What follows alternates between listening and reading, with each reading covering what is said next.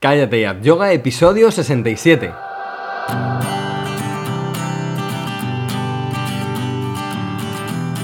Bienvenidos a Cállate y Yoga, el podcast en el que hablamos de yoga, de la práctica, la teoría, las escuelas, los maestros, las posturas, los libros y todo lo relacionado con esta maravillosa práctica.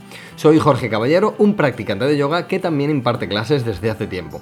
Hoy eh, voy a tratar de dar consejos pro para profes que empiezan, para profesores primerizos o gente que se está formando.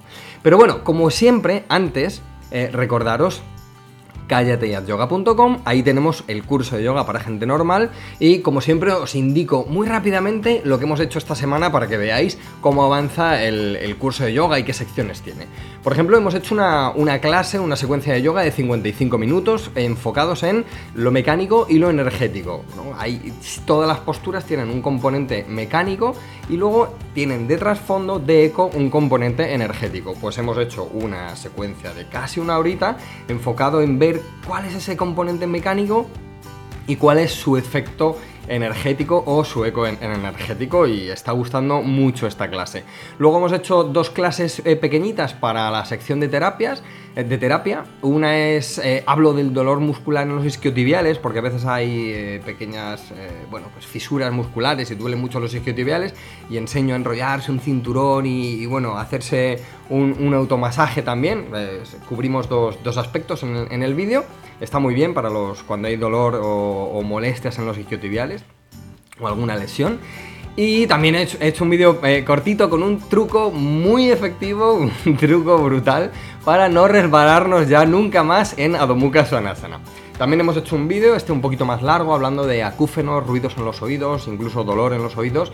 Y bueno, pues eh, algunos consejos también para, para eh, bueno, pues para paliar esos dolores o esos ruidos.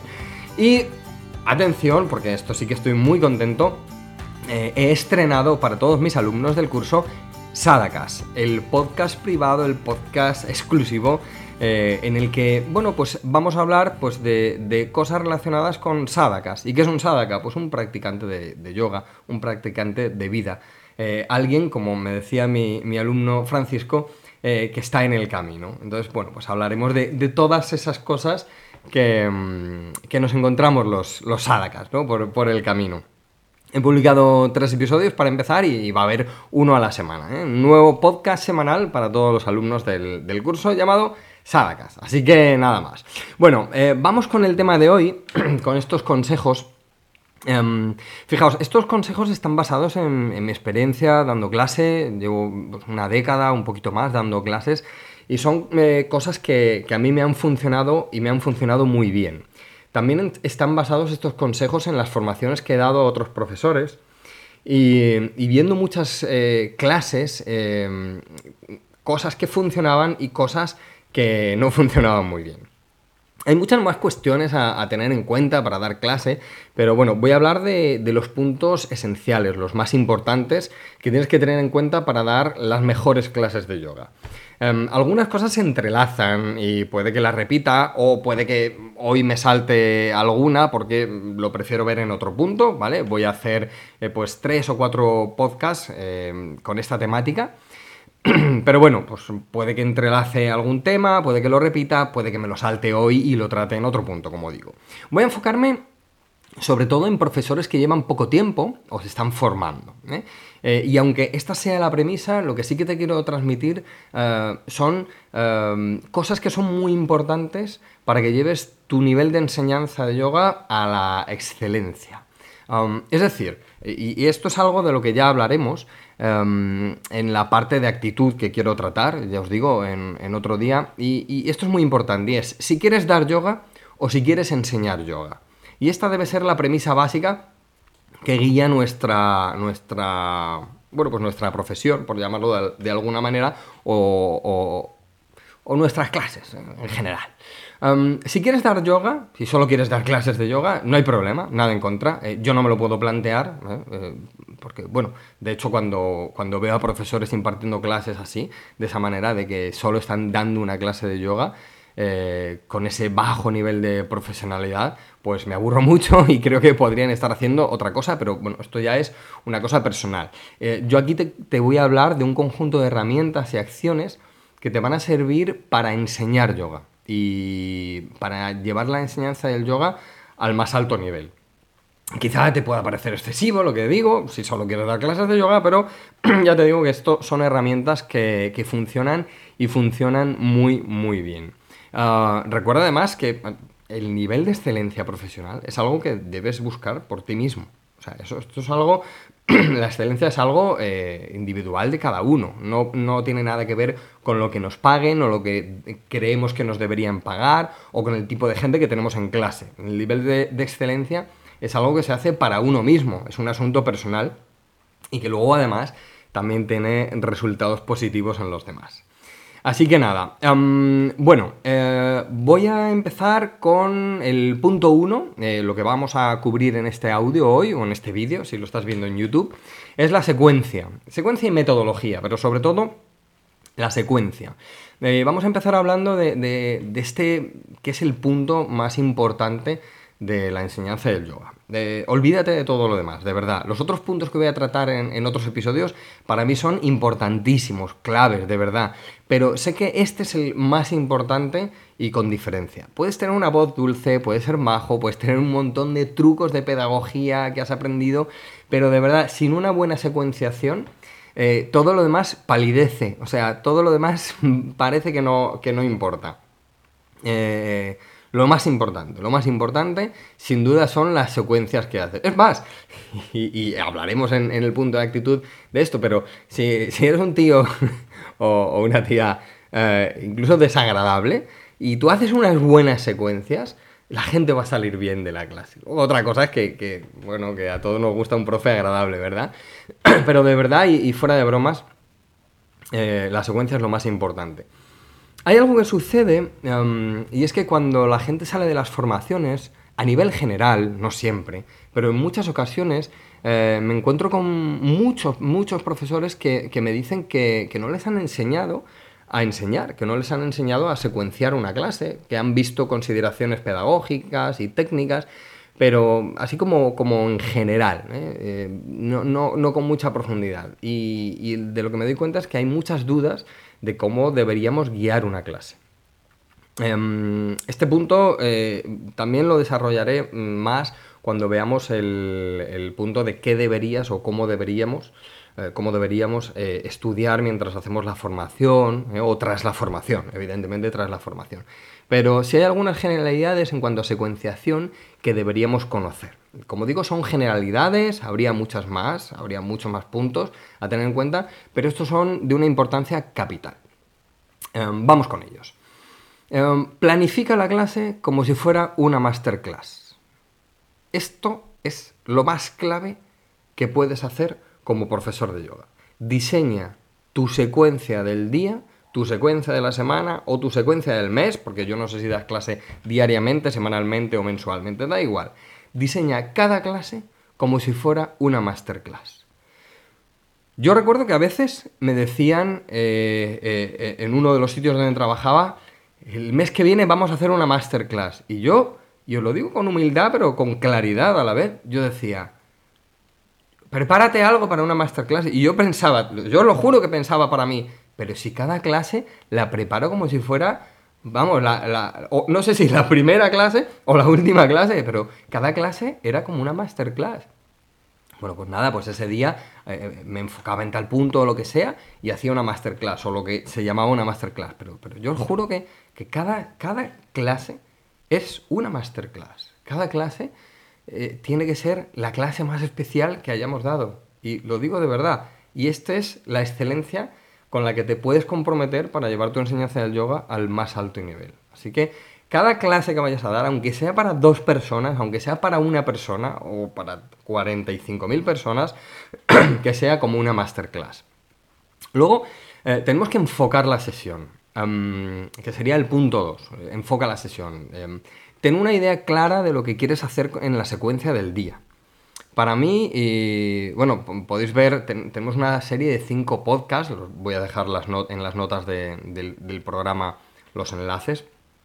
Eh, eh, tengo una serie de cinco podcasts que, que, tengo titulada Cómo desarrollar una práctica personal y, y, ahí, bueno, pues despliego, ¿no? Cómo deberíamos enseñar, qué enseñar primero, qué enseñar después, ¿vale? Pero, pero sí que tenemos que tener una idea clara de lo que vamos a tener eh, en ese día. ¿eh? Um, en ese día y en el resto de días que vienen, ¿no? Pues si das una clase mensual, si das una clase semanal, perdón, pues que tengas enfocado un poco, oye, hoy hago esto, ¿vale? El foco del día, o sea, enfoco la sesión, pero también tengo un poco preparado lo que voy a hacer o tiene sentido con lo que vengo haciendo o con lo que voy a hacer. Esto ya os digo que lo desarrollaré eh, más en, otro punto, ¿de acuerdo?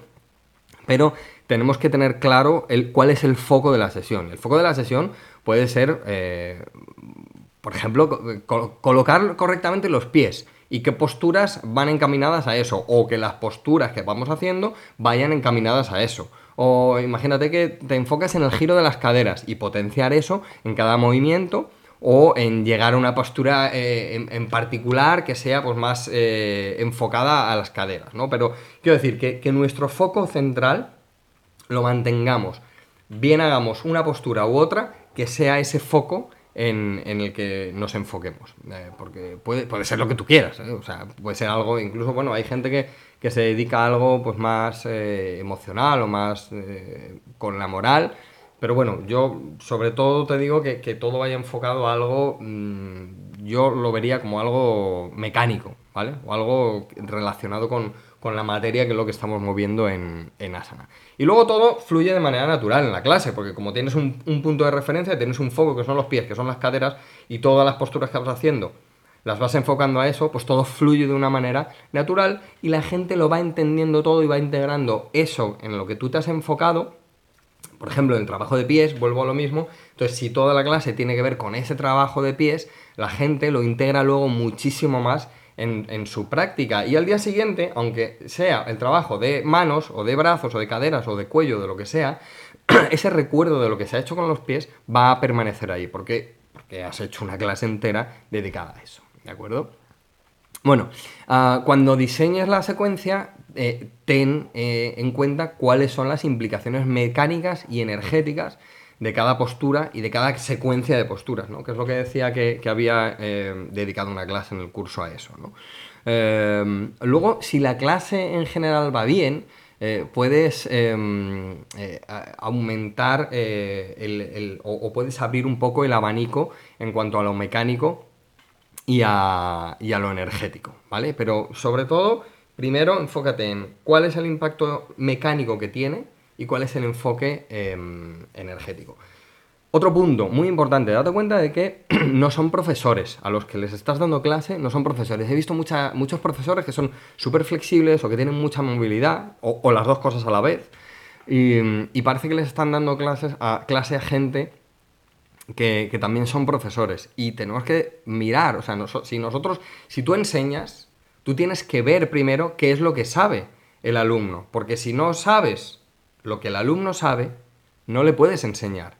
Entonces, no podemos pretender que todos sean profesores. Entonces, tenemos que ver qué tenemos delante y a partir de ahí, pues, pues hacer. Pues aquí, igual que podemos ampliar el foco de lo mecánico y de lo, y de lo energético, aquí también, oye, si luego la, clase en general va bien, podemos aumentar el ritmillo. ¿Eh? O el tiempo de permanencia, o el punto donde queríamos llegar en una postura, podemos ampliarlo pero tenemos que ver que no son profesores, bueno, a no ser que le demos clase a profesores, pero en general, eh, ya os digo que, hablo de generalidades, no son profesores. Luego, en eh, otro punto, en el diseño de la sesión, ten preparadas siempre preparativas y alternativas. Tenemos que planificar muy bien, tener preparada una postura y qué es lo que puede llevarnos a esa postura, o sea, la preparativa, o una alternativa para las posturas, sobre todo, que puedan tener alguna implicación mecánica que creas que a alguien le puede ir mal. ¿eh? Por ejemplo, pues, si hay algo en las rodillas, eh, que están apoyadas en el suelo o similar, que siempre hay alguien en clase que puede que a lo mejor pues, le vaya mal apoyarse, tenga alguna lesión, tenga algo de menisco o simplemente el apoyo. Entonces, cuando diseñemos la clase, eh, como la estamos diseñando como si fuera una masterclass, esto ya viene solo. Preparamos, o sea, hacemos preparativas, y planificamos alternativas, tenemos que ver el punto energético, el punto mecánico y tenemos que ver a quién le estamos dando clase, que no, puede que no sean profesores, ¿vale?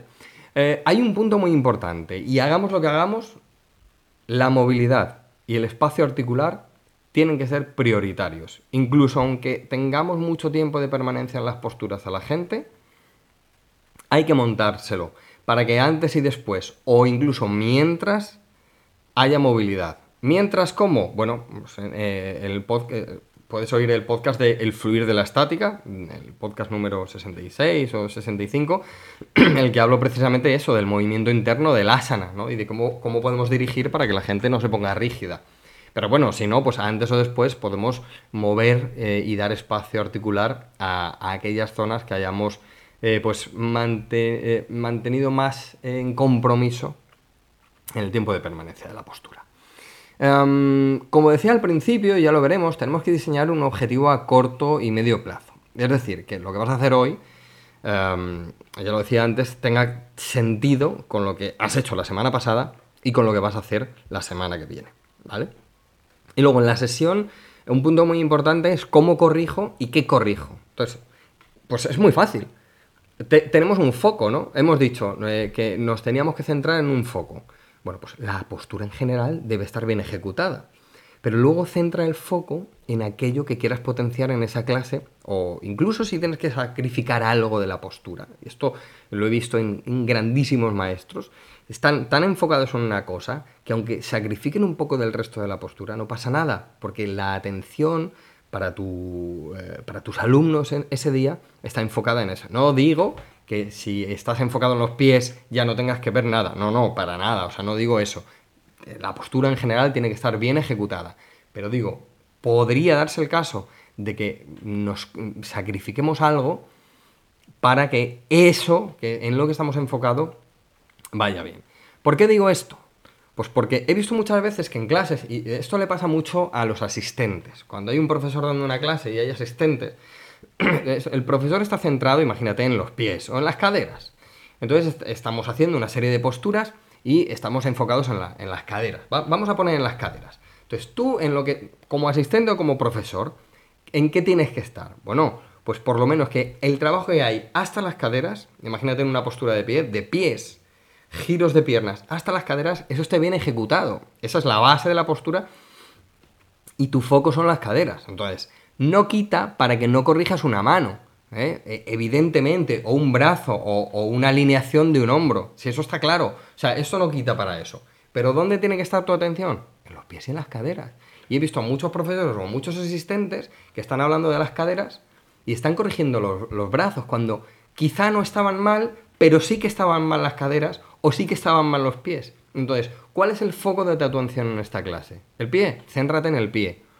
Y lo, lo, demás es secundario. Con secundario no digo que no sea importante, sino que no es el foco de nuestra atención. Esto funciona muy bien.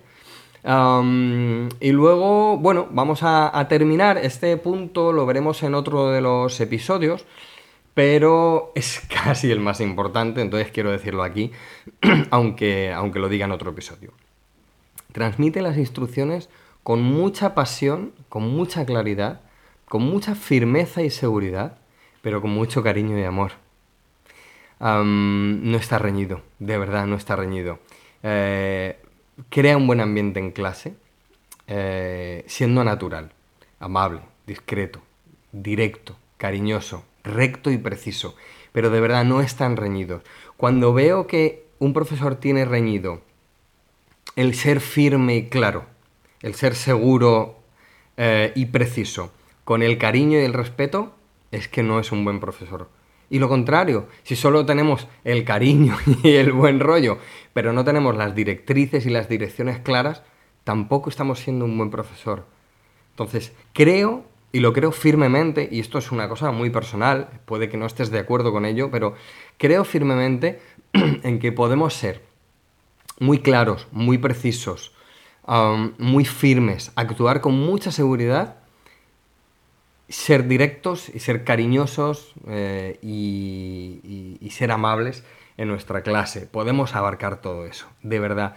Y además, eh, tú fíjate, Mm, una instrucción muy firme y muy segura.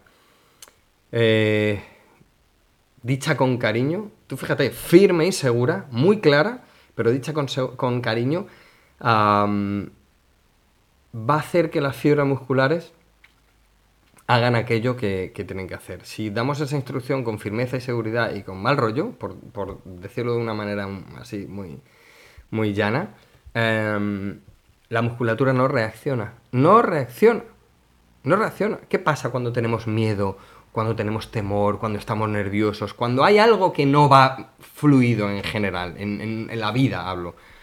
Pues que uno está tenso, que uno que no van las cosas, no fluye la energía la energía interna vemos que no fluye. Entonces, ¿cómo, cómo es una instrucción dicha eh, con mal rollo, con un grito, simplemente con firmeza, con seguridad, pero con poco sentido de lo natural, de lo cariñoso y de lo amable?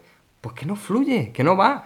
Y eso está claro y lo tengo comprobadísimo. Y he visto a, profesores que son muy buenos técnicamente y que son los tiranos y tienen a la gente en las posturas media hora y las posturas van, pero ¿sabes qué pasa? que luego esa gente va rígida y no va bien en su vida normal. Y van tensos a clase y ejecutan las posturas, pero no hay sabor del yoga. Y una postura perfecta sin sabor del yoga no es una postura perfecta, es una mecánica perfecta. Pero una mecánica perfecta no es una asana perfecta. Entonces, si, si, esa misma instrucción, la misma, con la misma claridad, en vez de darla desde una posición elevada de mal rollo, desde una posición de igualdad, y de buen rollo, de amabilidad y de cariño, aquello fluye, aquello va. Y esa postura va a saber a yoga y la gente se va a ir a casa muchísimo mejor y luego no van a tener sensación de, estar mal. Hay gente que dice, me duele, he ido a una clase, pero sí, sí, la secuencia era muy buena, pero me dolía la cabeza. Y es por eso. Bueno, no me voy a alargar más. Estos son los puntos, eh, los tienes en, las notas que acompañan al, podcast en calleteayoga.com. Tienes la entrada con, todos estos puntos detallados si quieres tenerlos eh, por escrito y los quieres leer. Así que nada, bueno, espero que me sigas acompañando en este pequeño y humilde viaje de yoga y que mm, podamos seguir aprendiendo todos juntos, porque al final ese es el objetivo del yoga y de la vida. Como siempre, te invito a pasarte por callateayoga.com, a que veas el curso de yoga para gente normal, eh, a que veas todo lo que hacemos, el nuevo podcast para alumnos llamado Sadagas. Y, nada más, eh, nos escuchamos en el próximo episodio. Espero que tengas más salud, que estés cerca de las personas que amas y que te sientas seguro y en paz. Namaste.